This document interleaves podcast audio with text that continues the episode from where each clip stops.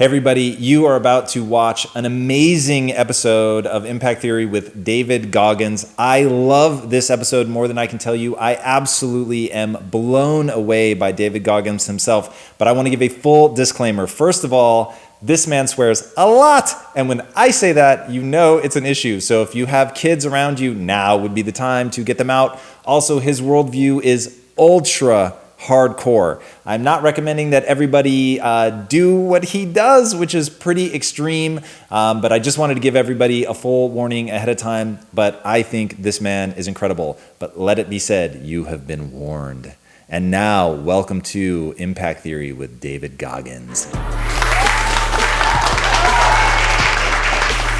Everybody, welcome to Impact Theory. You are here, my friends, because you believe that human potential is nearly limitless, but you know that having potential is not the same as actually doing something with it. So, our goal with this show and company is to introduce you to the people and ideas that will help you actually execute on your dreams. All right. Today's guest is widely considered to be the toughest man on the planet and one of the greatest endurance athletes of all time. But if you're tempted to dismiss him as the product of amazing genetics, great parenting, or even performance enhancing drugs, think again. He grew up in an abusive household, spent his high school years as one of only a small number of black kids in a tiny Indiana town roughly 20 miles from where the KKK was founded. He had to endure relentless bullying, and he barely managed to graduate with a 1.6 GPA. He struggled with obesity twice in his life, weighing in at over 300 pounds, had severe allergies, sickle cell trait, and a congenital heart disease that left him with a hole in his heart the size of a poker chip. He grew up feeling soft and weak with no self esteem, but despite all of that, one day he decided he was going to stop saying, Woe is me, and start kicking some ass. That set him on a path to transforming himself into the hardest man alive. Did he do it? Well, he's the only member of the U.S. Armed Forces to complete SEAL training, the U.S. Army Ranger School, and the Air Force Tactical Air Controller training. He's completed the infamous Destroyer of Men, known as Hell Week, three times, including two in a single year, and one that he started and finished with multiple stress fractures and a hernia.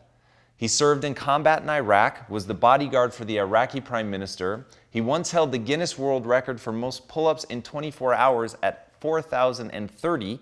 He's run eight, eight consecutive 100 mile races over eight back to back weekends. He ran over 7,000 miles in a single year, and that is the equivalent of running 267 marathons. I think it is abundantly clear that this man is a self made beast. So please, help me in welcoming the man who once ran an ultra marathon with pneumonia, the king of no excuses, David Goggins. Thank you so much for coming on. Appreciate it, man. Thank you. Thanks for having me. My pleasure, I assure you. The things that you've done are absolutely incredible, but what I find fascinating is if you just read your litany of things that you've accomplished, you do just assume, oh, you must be really gifted. You're shredded, you're in great shape. But when you see the before picture, it's pretty startling. Right. So, what was that moment like looking in the mirror the day you decide, okay, wait, enough is enough? Well, it was pretty crazy for me. It, um, it, it took a while to get to that point where enough was enough. Um, what happened, I, I came home one night from work spraying for cockroaches. And um, long story short, I turned on the, the um, Discovery Channel. I saw some guys going through Navy SEAL training. And they were going through Hell Week and they were getting their ass just beat. You know, in and out of the water, guys ringing the bell. Um, they were just suffering. And I was weighing like 297 pounds. And I had to make a change in my life. You know, I was at an all-time low, and I wasn't going anywhere, and I was exactly what everybody said I was going to be, which was nothing. So I had to make a change. What was it about seeing suffering that's, that's really interesting? And I actually get it, but I want to hear you explain it. Why suffering was the thing that triggered that thought? Well, for me, growing up, I came from a horrible background. I got called nigger every day of my life growing up, um, lived in a small town. The Klan headquarters at that time was about um, 20 minutes from where I lived. The uh, one of the high ups in the KKK son sat behind me in two classes, so he called me nigger all the time. I got my first car. They spray painted nigger. We're gonna kill you on it. So I was just an insecure, scared kid, and the only way I could find myself was through putting myself through the worst thing possible. How'd you have the insight though? Like that's so counterintuitive. Like most people, that's precisely what they're trying to get away from. Right. So what was it in you at that moment? You're overweight. You've been bullied essentially your entire life up to that point. What makes you go, all right, motherfucker, like that? That's what I've got to do. Well, no one was helping me out. So my mom, m- my dad made my mom kind of irregular. So she worked three jobs, went to college full time, so she was never around.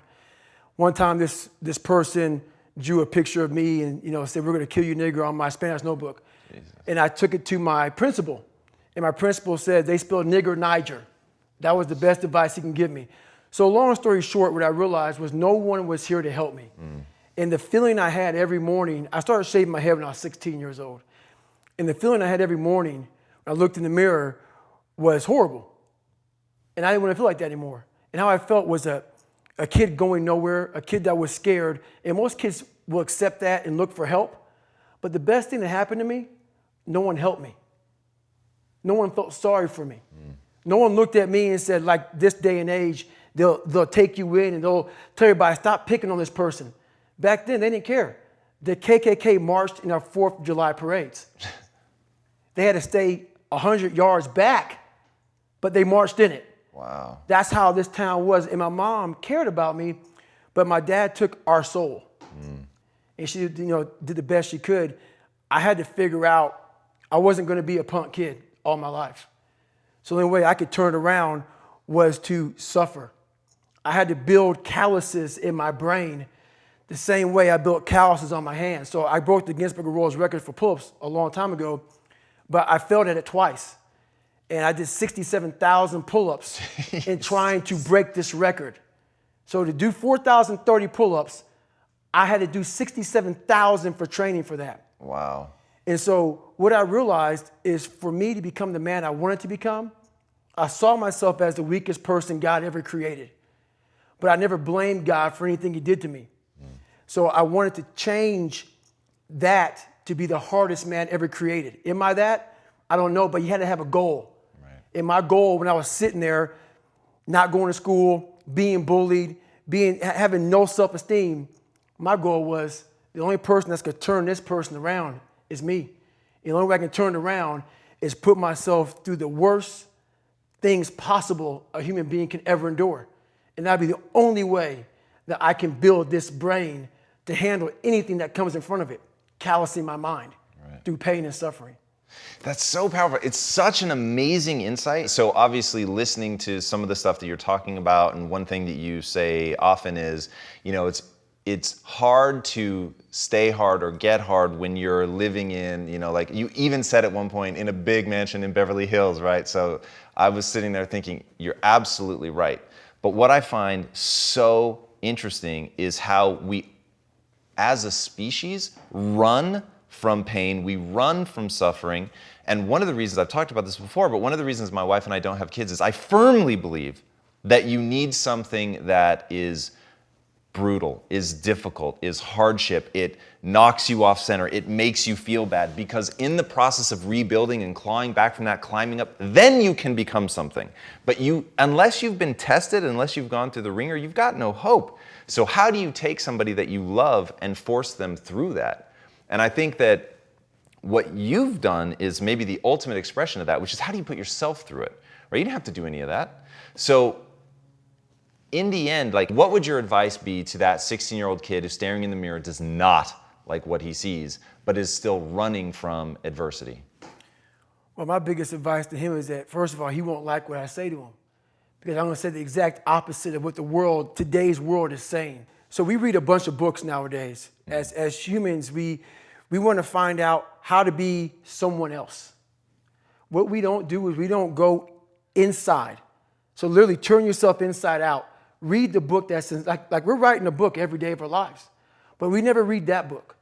So what I would challenge this young man or, or, or young woman to do is you have to look inside of yourself to see what you really want. What, what are you passionate about? We use these words and these little phrases of only the strong survive and all this other crap. They're all just fucking words. I get so tired of hearing people just talking. Like right now, someone may think Goggins is just talking. you don't know me.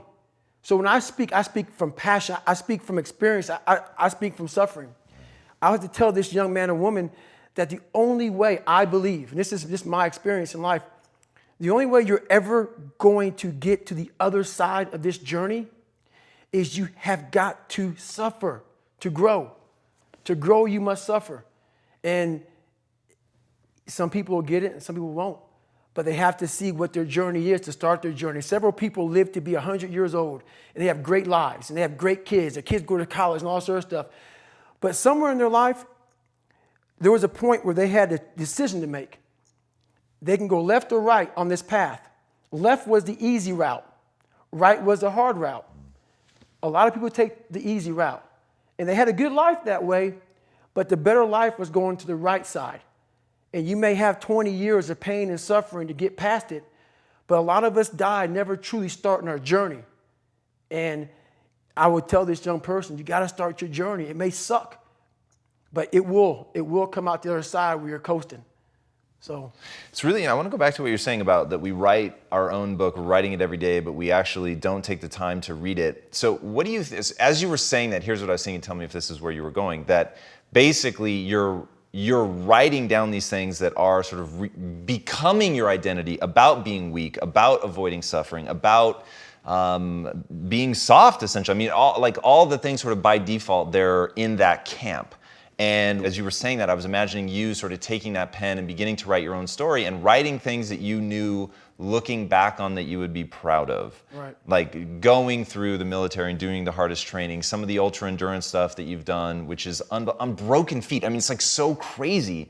In fact, it, one, is that what you meant by writing yes. that story? So, what I meant by that is like every day we're seeing who we are as people. When I was growing up, I, I lied for people to accept me because I didn't accept myself. Mm. So I would make up stories so, so then you would accept me into your world.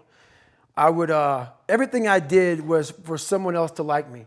It wasn't until I started reading my own book about how pathetic I was as a human being. I can blame my dad, I can blame kids at school, I can blame having health issues, ADD, my mom not being around. Great mom, but she was doing her thing. Right. I could blame a lot of people. And that's the book I was reading and I put it off on everybody else. It wasn't until I said, you know what, for me to fix this, I gotta read what the hell, what the fuck is wrong with David Goggins? Not, not blame anybody. Read my book and say, okay, I'm afraid of my shadow. How can I overcome that? Go in the military, get your ass kicked, do things you hate to do, be uncomfortable every fucking day of your life. Roger that. I'm not the smartest kid in the world. Okay. Instead of somebody saying, oh no, you're smart. No, no, don't say that to yourself. I said to myself, no, I'm a dumb motherfucker. Okay, roger that. How you get smarter? Educate yourself. So the things that we run from, we run from the truth. We're running from the truth, man. So the only way I became successful was going towards the truth. As painful and as brutal as it is, it changed me. Mm. It, it allowed me to become, in my own right, who I am today. One of the most powerful things I think anybody can do, and this, so I used to struggle with self esteem, and my thing was I focused on being smart, and I just wasn't that smart. I focused on being right, and I was wrong a lot. And so it created this weird um, thing in my life where I would constantly try to put myself around people who were less and less intelligent so that I could feel good about myself. And the bad news is it's actually a really good strategy for that. Right. Being around people that were less intelligent than me really did make me feel good. Like I felt good about myself. But I uh, literally referred to myself at the time as the king of remedial jobs because that, those were the only jobs that I could really shine at. Right. And it wasn't until I realized I can actually change what I build my self esteem around. And I can start building my self esteem around instead of being right or being smart, being a learner and being willing to admit when I'm wrong. And so the thing that I began to build my self esteem around was being willing and able to stare at my inadequacies. Right. Right. What you said, like I fully understand, like how this um, this interview is going to be. I mean, you warned me ahead of time. This interview is going to be bifurcating. People are going to love it and some people are going to hate it. And but dude, I so believe in the notion of looking at yourself and if you are pathetic, owning it, right? And saying, because my thing is you can change it, right? Which you have proven in no uncertain terms. That's it. But if you don't admit it, you're never going to be on the path to changing it. Exactly. Walk us through because this is one of those crazy stories. I, I can't imagine how you pulled this off. Your first ultra marathon, which you got into like really fast, and one why you did it, because I think that's incredible. It, so this the first ultra marathon wasn't smart at all, at all. Um, just so basically, what happened was I was at military free fall school with Morgan Luttrell. Marcus Luttrell, if you guys don't know, was the lone survivor. Of the guy, he um, was in a bad op. Op went bad. He was the only Navy SEAL that lived. Long story short, you got to get the book, read Lone Survivor, great story. Morgan is Marcus Charles' twin brother, mm. and I was there with Marcus. So what happened was myself and Morgan were in free fall school. At the same exact time, Marcus was in the worst incident in SEAL history. So I knew that Marcus might be dead. He wasn't dead. Everybody else was dead. So I actually brought Morgan, you know, I actually told Morgan, hey man, your brother was in a bad incident. I don't know if he's alive. I don't know what's going on. Long story short, Marcus is alive, and I go on to want to raise money for families. All these guys died, they all had kids. I want to raise money for the Special Operations Warrior Foundation. It's a foundation where 100% tuition goes to these kids to go to college, you know, full tuition, whatever. So I found this great foundation. I'm going to raise money for it. So I said, you know what? I have to Google something that's, that's evil, something very hard. I knew nothing about ultra marathons. I hadn't even run a marathon. I knew nothing about this world. So I Googled the, you know, the top 10 hardest races in the world. And what comes up is a Badwater 135. It's a 135 mile race through Death Valley in the summertime. I thought it was a stage race. I thought it was a race where you run like 20 miles, set up camp, you know, barbecue outside, and then go run some more the next day. So I called the race director up at the race and said, Hey, Chris, his name is Chris Kostman, I want to do your race. So we had a long conversation. You know, I was, I was much heavier then, and I hadn't put running shoes on in over a year. How heavy are you at this point? I- I'm around between 240 to 270. Whoa. I'm in there. I'm in that range. 'cause I've my, my weight has varied a lot through the SEAL teams and out of the Sure. SEAL teams. So I was a heavy guy. But the long and short of it all was I hadn't put running shoes on in over a year. I was a big time power lifter. I lifted weights heavy. That's what I did. Right. I got back home from Iraq, went straight to free fall school, and then this happened. So I called Chris Kostman up on a Wednesday. He says, Look, man, the only way you can qualify for my race is to run 100 miles at one time in 24 hours or less. There happened to be a race that Saturday, so four days later. And he said, If you qualify by running 100 miles or less in 24 hours, I will consider you my race. I'm gonna cut to the chase. I signed up for this race. It was called the San Diego One Day, where you run around a one mile track for 24 hours to see how many miles you can get. My goal was 100 miles. So um, I got to mile 70, and I cleared 70 miles in like 12, 13 hours pretty quickly. But I was done. My feet were broken. I was stretch fractures, shin splints, muscles were tearing. I was in bad shape. I was eating Ritz crackers and drinking Myoplex. That's all I had. No water, didn't know what the hell I was doing out there. Had on some tube socks. It was just ridiculous. It was, it was a clown show. So I sat down at mile 70, and at this time I was married. And I, I look at my wife and I was like, um, I'm, I'm messed up bad. So I literally start to turn white. And when a black guy turns white, you're pretty fucked up. So here I am, I'm all fucked up in this chair. I'm at mile 70. They got 30 fucking miles to go. I'm jacked up. I got to go to the bathroom, and the, bathroom's like 20 feet from me. It's a porta potty. I can't get out of the fucking chair. So I'm peeing blood down my leg, Whoa. pooping up my fucking back, and I got 30 miles to go. And I'm, I can't stand up because my, my blood pressure's all messed up. I've been in three hell weeks, Ranger School, overcome so many obstacles in my life. This last 30 miles of this race is when I realized a human being is not so human anymore. We have the ability to go in such a space if you're willing to suffer, and I mean suffer, your brain and your body, once connected together, can do anything. And this 30 miles was the life changing moment. I was out of it. I was in the worst pain in my entire life. I was, to me, on the brink of death. And I was able to chunk this 30 damn miles into small pieces. I was so driven, and I'm not, I'm not gonna say motivated because motivation's crap. Motivation comes and goes.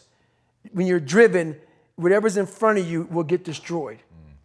So I sat in this chair and I was so driven to succeed in this race. And, it, and at this time, everybody goes, Were you thinking about the guys that died? And I'm not gonna lie to you, I wasn't.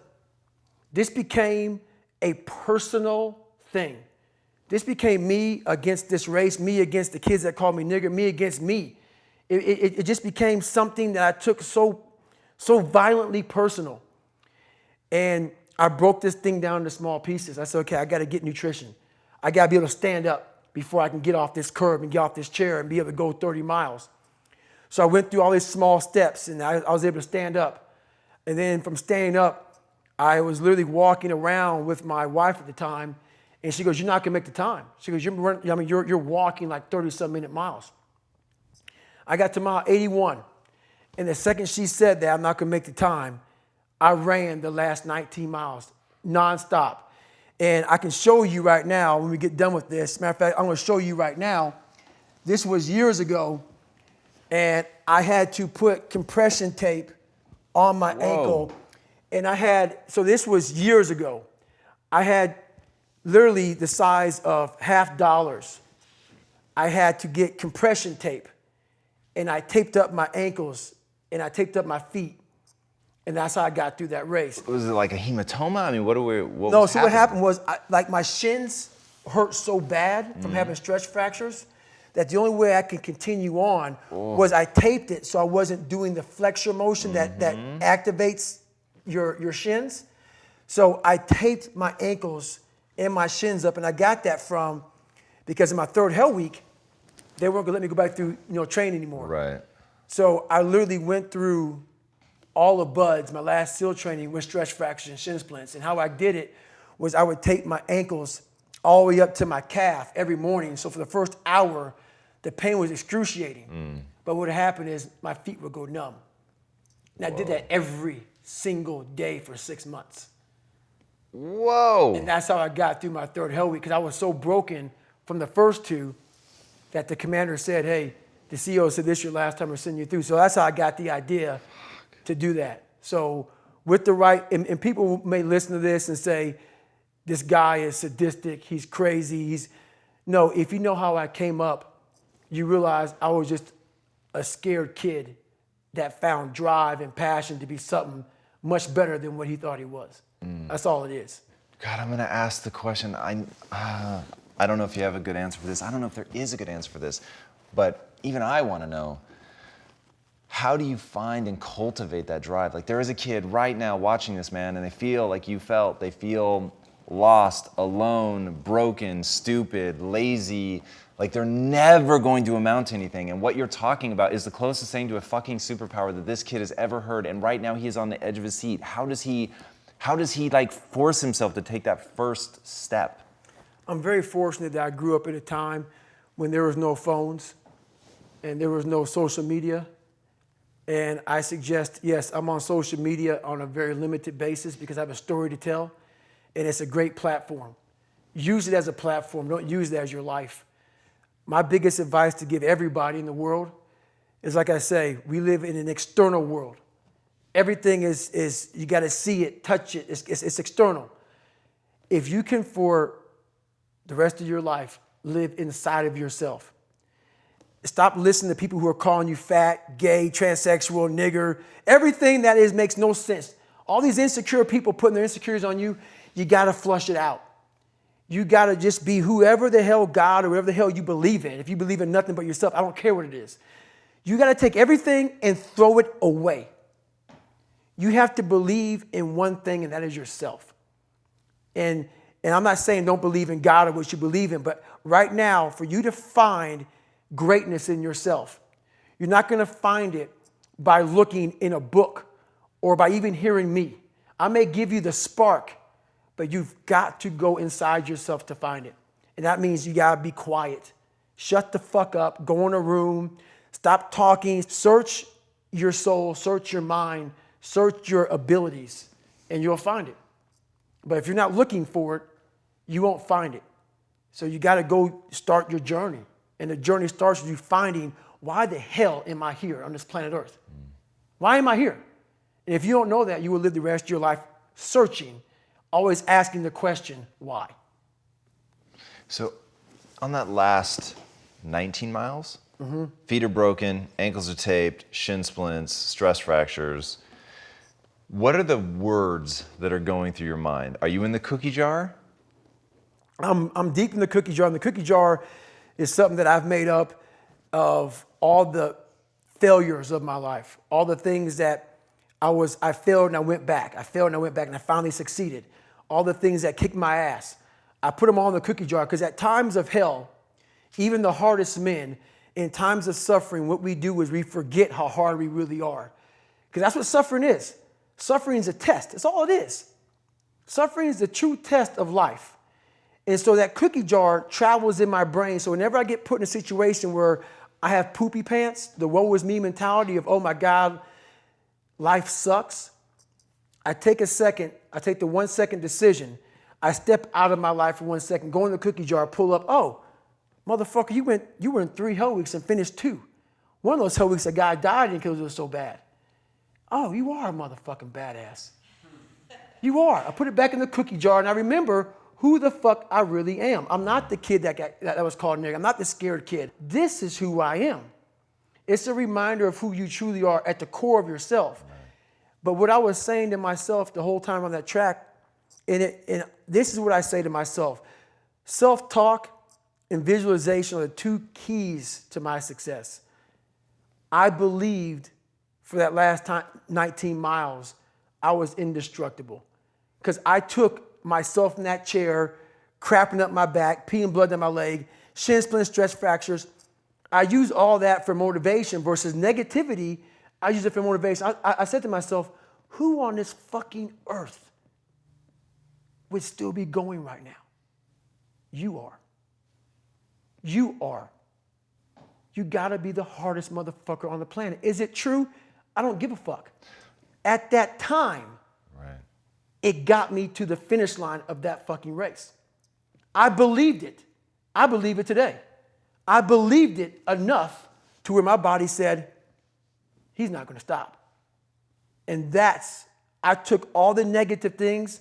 I need to go to the hospital, this and that. And I used it all. Who the hell could even get of that chair? You did. Who the hell would even think about taping stress fractures up? You did. All those things I used for motivation. I'm going to use them for motivation. I mean, that's like, that's so fucking powerful. Talk to me about the dark side. It's something that I'm sure you take a lot of heat for. It's something that I think a lot about. Um, I believe people should intentionally be motivated by beauty and rage. And so many people are afraid of the negative. What power have you found in the darkness? First, uh, before I answer that question, I want to say, everybody listening to this, um, I'm the happiest man on the planet Earth.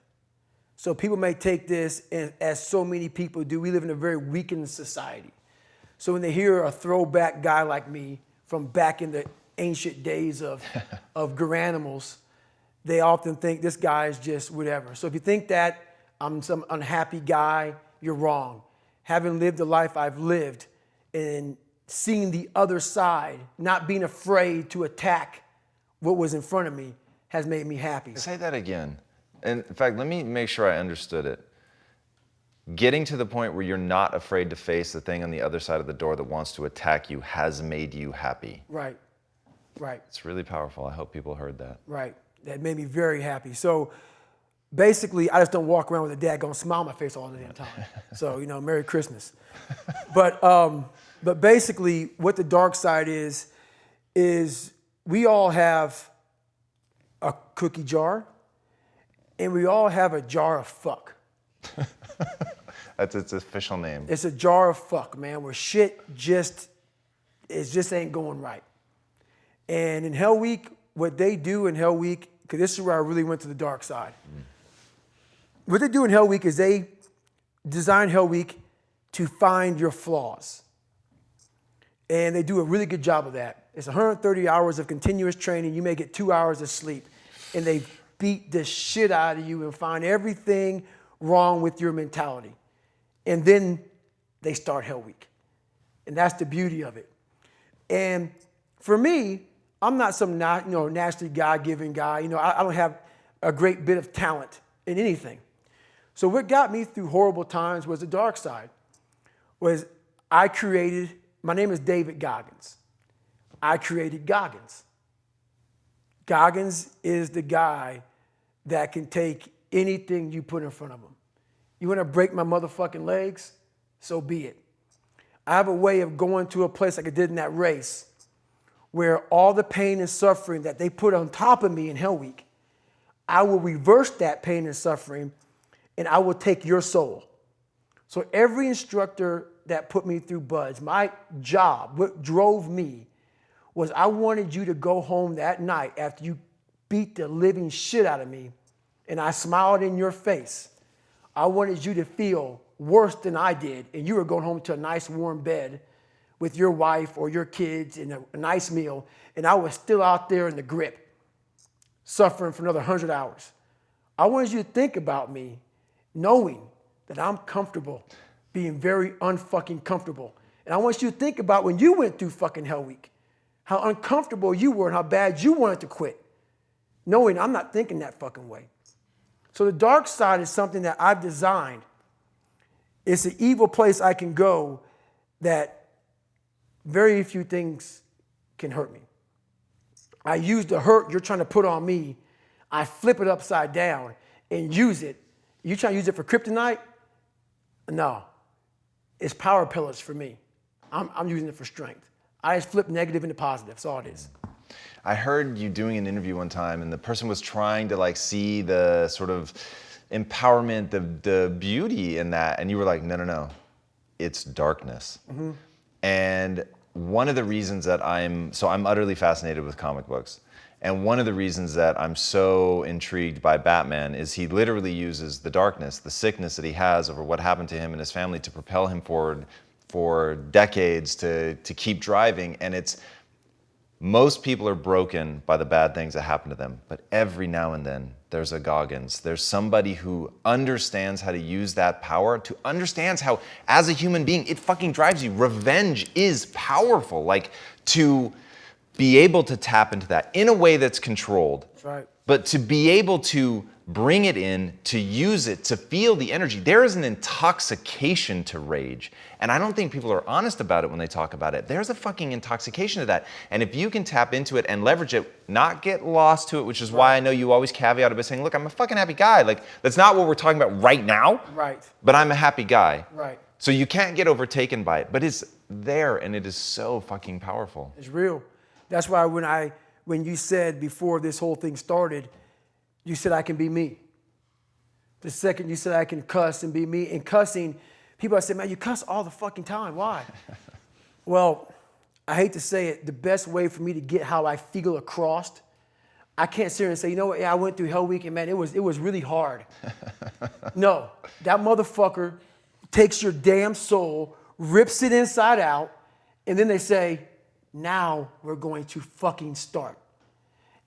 It, it, allows me to express Right. where I was at at a point of my life. Mm. If I don't give you all of me, why the hell am I here? Why, how will you learn from me? People take so much offense to me. You will never learn from people if we always tap dance around the truth. Oh, God, I love that. We tap dance around the truth by finding the right words so I don't hurt you because you have thin skin. No, tighten up, people. It's okay. Trust me, it's okay. You might be called nigger one day. It's okay. You might be called some Jewish word or some faggot or gay word. It's okay. Let them call you that. What are you going to do now? They don't own your life. How are you going to control that now? How are you going to flip it upside down and say, Roger that? Now I'm going to harness this shit and you'll read about me years from now. How? That's the question. How are you going to do that? thicken your skin, become more of a human being. Don't be afraid of the reflection in the mirror because that's all you can be afraid of. Once you overcome the reflection in the mirror, you've done it. Uh, I love that, man. You once said that if you were growing up in this generation, that you would have a field day because you would take their souls. What did you mean by that? The, the younger generation quits, not everybody. So I got I got to put that. People get their butt hurt. So not everybody. Most of this generation quits the second they get talked to. You did this wrong, you did this wrong, or, or they get yelled at. It's so easy to, you know, I mean, to, to be great nowadays because everybody else is, most people are, are weak.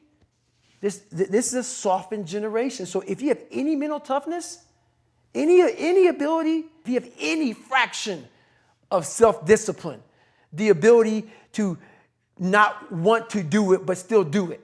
People have a, a, hard thing understand. I hate to run.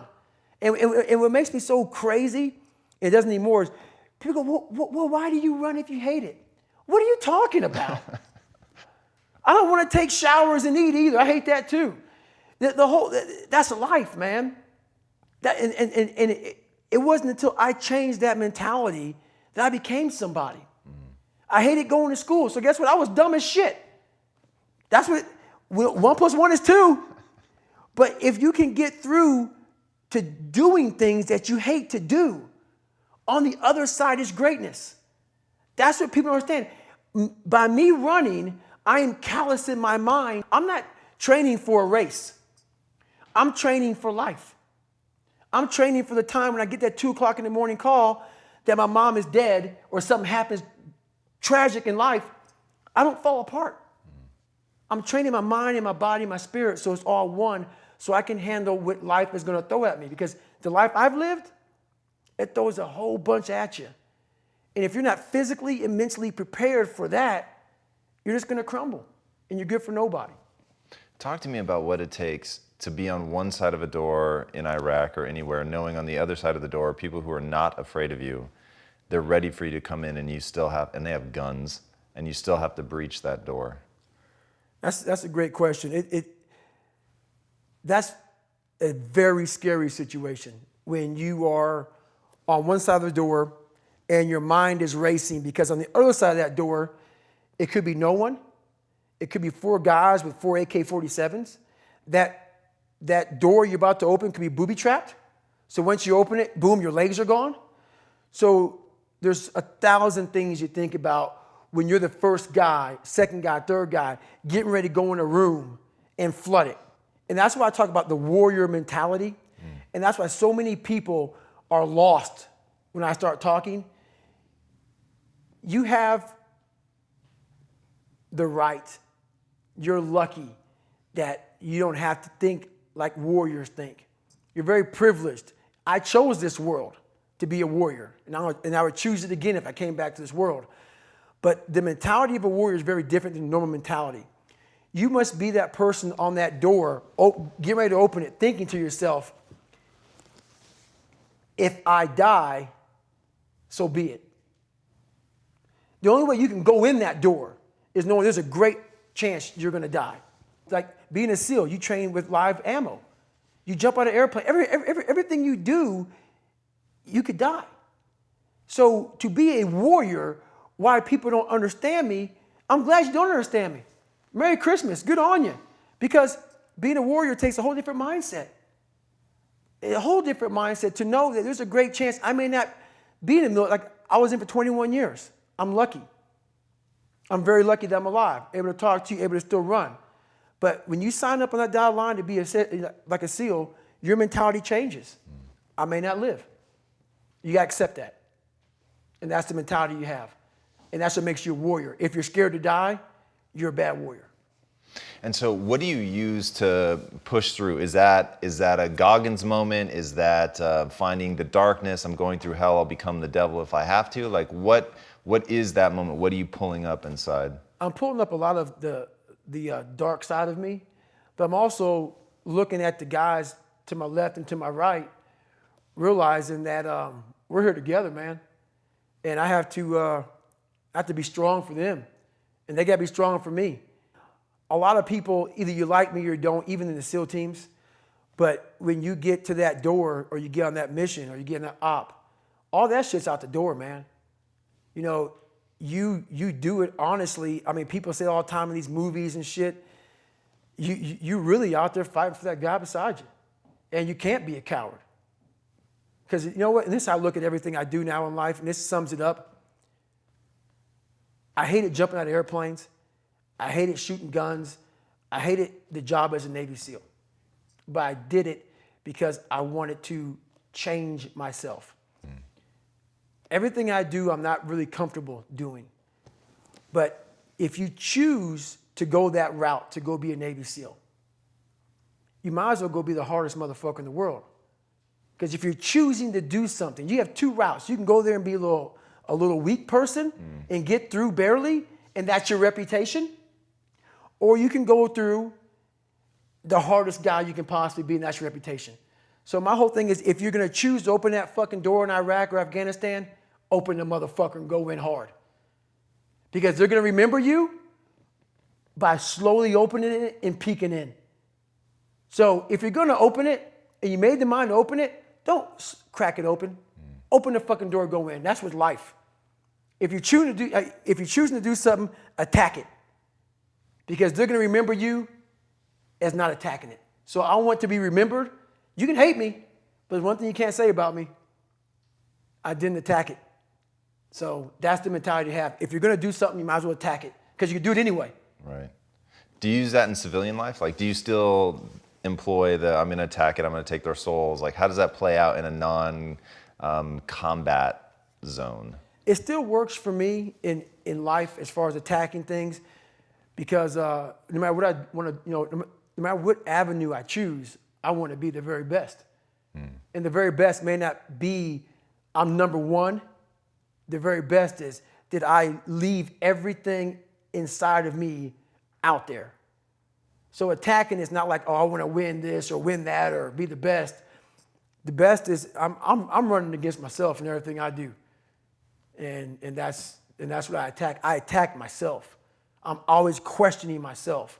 I'm always holding myself accountable. Talk to me about the accountability mirror. So the accountability mirror is something that I kind of came up with in high school. Like I said, I started shaving my head when I was 16, mm. and I got caught up in trying to impress so many people because no one liked me. So I developed so many different identities. Let me sag my pants. You know, let me okay, let me pull my pants up. Let me let me talk this way or act this way or be this way or, or whatever the hell it may be. God, dog, there's so many different things I did to try to fit in with so many different groups that when you look in the mirror, that's the one person you can't lie to.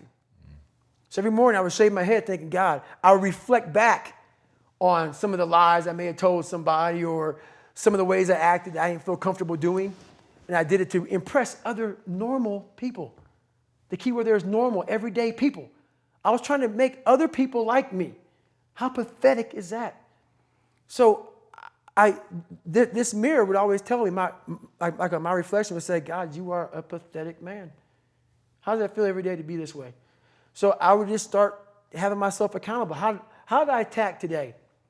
How did I attack yesterday? And if I didn't do something I was proud of, I write down a sticky note and I would fix it. So then my senior year in high school, it was a totally different David Goggins. Can you give an example with something that you wrote down and fixed? all right, there was a lunch table. That I, you know, I wanted to sit the cool guy lunch table, man. I wanted, I- you know, even though everybody was calling me a nigger all the time, I wanted to, to try to act like somebody I wasn't, so I could fit in. And I sold my soul to the devil. You know, trying to act like, no, I'm, I'm David fucking Goggins. That's who I am.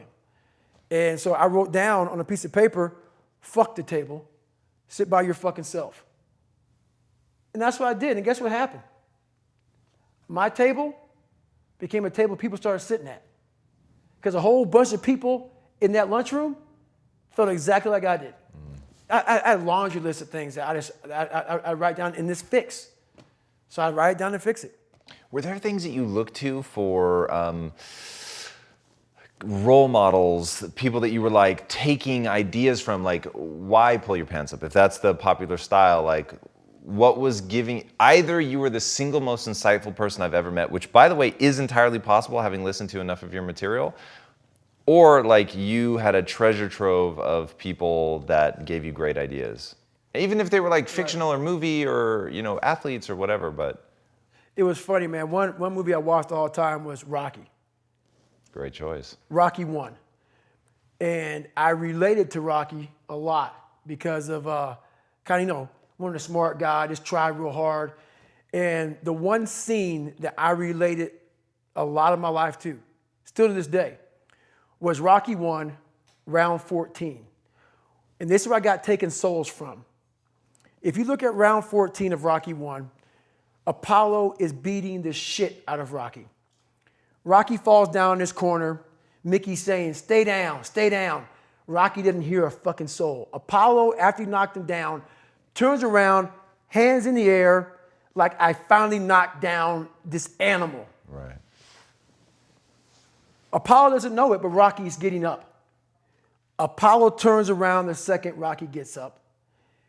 And Apollo looks at Rocky, and he, Apollo looks at him with a look of like Rocky just took his soul. He, he, Apollo shakes his head, and Rocky has his gloves and emotions towards Apollo, Come on, motherfucker, I'm still here. And this song comes on that I played. So when I brought the, the um, Guinness World records, it took me 17 hours to do 4,030 pull-ups.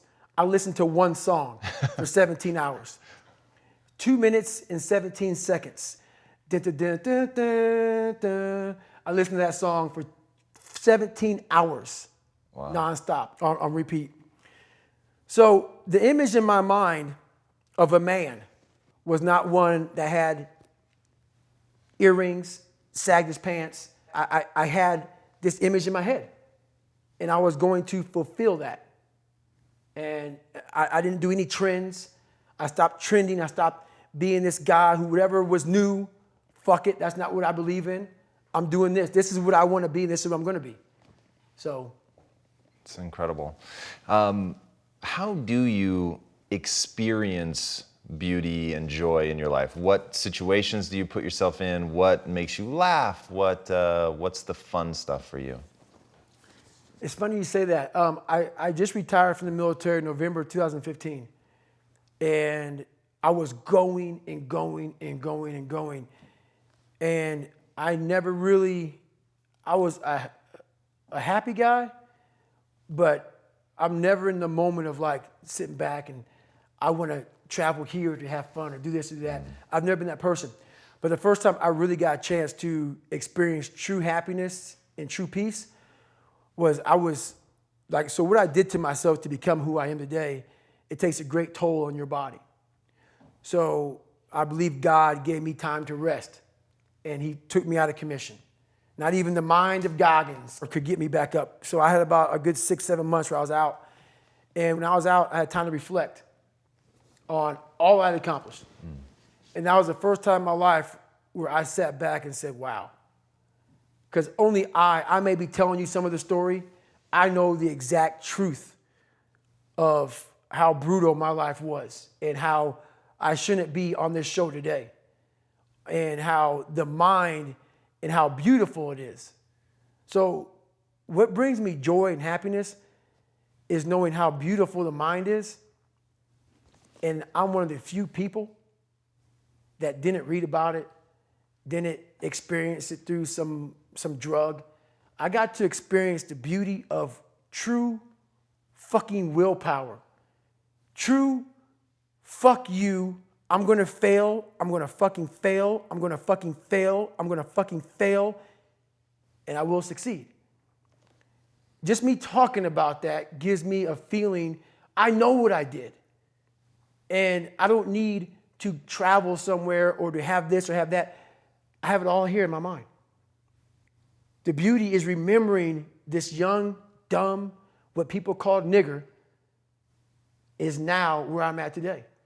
And that is when you finally get to that point for me, it's forever lasting peace. I do any, I, I could die right now on this show and I'll be happy man. So that's that's my happiness is, is, is my reflection on the suffering of my journey, knowing I never quit, nor was I guided by anybody on this earth. I was guided by something much more powerful, and I listened. And I chose the path of most resistance. Talent not required. I love that. You've said that you live the life of a monk. What, is, what does that mean? What does that look like? Why do you do that? Um, so I stretch out every day for at least two hours. I don't drink. I don't go out. My regimen is I wake up, have oatmeal, run, come back, hit the weights. Um, I'm a big sports guy. I don't leave the house if at all, but to do stuff like this. And I stress out at nighttime. I find people that I trust, which is a very small group of people, people who are honest and true to me, people who will die for me, and I'll die for them, which is a fucking small. Sure. And everybody else, man, you know, do you. And I stay to myself. And I let you do you. I don't judge people. I don't criticize you. You want to be a douchebag and be an ass and not love this country, do whatever you want to do. I don't care, man. I fought for this country for you to do you. And I am all about you doing you because I'm going to fucking do me. And I'm going to do me until I'm fucking dead. And I believe I, I earned the right. A lot of people haven't earned the right. Just because you live in this country, I mean, you earned the right. You gotta, you gotta live a little bit. Live. And then have something to say or shut the fuck up, you know? So if you had, this may be impossible to answer, but if you had um, that same kid from earlier, he wants to take that first step, you want him to go experience some life, what one specific thing would you tell him to go do? I'd first ask the kid, who are you? At the core of your soul. And if he can, can't answer that question, our conversation's over. Because I can't say shit to him. Right. If you don't know who you are, if you don't know who you are, I can't tell you who you are. What's the next phase of your life look like? I, I, you can't imagine how intrigued I am to watch you over the next five to 10 years. Well, honestly, I've I'm blessed enough to have survived the life I lived mm. and to come out the other side with a bunch of knowledge. So hopefully I can help people that believe that they're much less than what they truly are. Hel- Help them find greatness in themselves. And greatness isn't running 200 miles at a time or doing 4,000 pull-ups or being a SEAL. Greatness is whatever the hell you dreamed of in your own mind. You got to first see it. You got to first create this vision in your mind. And then that's when I come into play. Once you create this vision in your mind, it's how am I going to get there now? And that's when I come into play. But first, you got to create your own vision. And it's not external. It's the, the vision created is inside of you. So until you create that, I'm, I'm, I'm nobody to you. Are you writing a book? I'm slowly writing a book right now. It's taking me four or five years because I have so many things to talk about. It's, it's, it's going to be several, probably several books. But um, the first book will probably be about my life story, how I came up, and um, a few lessons learned along the way. But, you know, I have so much to talk about, so much to say, just just to give people a lot more than hope. So. All right. Before my last question, where can these guys find you online? davidgoggins.com. You know, um, Instagram is David Goggins or Facebook's David Goggins, at David Goggins. You know, you'll find me. Go on there, look for David Goggins. Google me. They will find you. There's so much amazing stuff on you. All right. So, last question What is the impact that you want to have on the world? The impact I want to have on the world is it's a great question, man, and it's a question that I've been asked million times, and I have several answers for it. But the biggest one is we're all we, we are all great. No matter if if you think you're dumb, no matter if you think you're fat, no matter if you are fat, no matter if you've been bullied, or no matter if you just got back from Iraq or Afghanistan and you have no legs or your arms or whatever, man, we all have greatness. It just, you got to find the courage.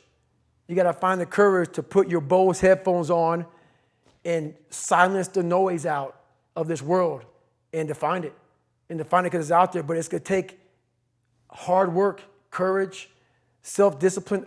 It's going to take all the non cognitive skills, all the non cognitive skills to be great. You know, smart is good, all this stuff is good. That's all cognitive. It's the non cognitive skills that sets you apart from everybody else. And, and that's what it's all about. Oh, man, David, thank you so much for Thank you. coming on the Appreciate show, man. That was Thank incredible. Guys, this is um, one of those times where, as I was researching him, I literally felt like I should be doing this in a bucket of ice water or something. And I'm actually only mean that sort of tongue in cheek. It, um, I fasted through most of my prep because it felt right to put myself in a more difficult situation while I was doing that. Uh, it really makes me want to find more ways to go through hardship and that's one of the things i really hope you guys take away from him is how you can totally create yourself and i experienced him in reverse so i saw all of the amazing things that he had done all of the races that he had won going through hell week three times the um, succeeding in three different branches of the military nobody ever doing that before the pull-up record all of it and then found out that he had struggled through everything. And you realize how insidiously and how quietly the idea that somebody is just better than you, they're more genetically gifted than you, slips into your mind as a way of letting you off the hook. Not as a way of making them more extraordinary, but you make them extraordinary as a way of letting you off the hook. And so, hearing all the things that he had to go through, and one thing that didn't even come up in the show, he did most of the amazing endurance stuff before he had his heart fixed. So his heart was literally existing at 60% capacity. He still did all of that. This is a man who peed blood and got up and kept running for 30 more miles. If that kind of thing doesn't inspire you to look inward and to really take control of your own story, to realize that you can sculpt yourself into anything you want, it doesn't have to be Goggins. But to see in that the power of both beauty and rage, to see in that the malleability of the human spirit, to see in that the power of the human spirit to turn you into anyone that you want to become. That is this man's story. And I hope that you guys heard it. There were so many incredible things, so many times that I got the chills, so many times that I saw another tool that I could take and use in my own life. And I hope you guys got that much out of it as I did. All right, if you haven't already, be sure to subscribe. And until next time, my friends, be legendary. Take care.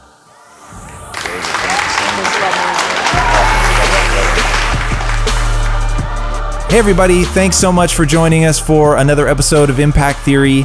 If this content is adding value to your life, our one ask is that you go to iTunes and Stitcher and rate and review. Not only does that help us build this community, which at the end of the day is all we care about, but it also helps us get even more amazing guests on here to share their knowledge with all of us. Thank you guys so much for being a part of this community. And until next time, be legendary, my friends.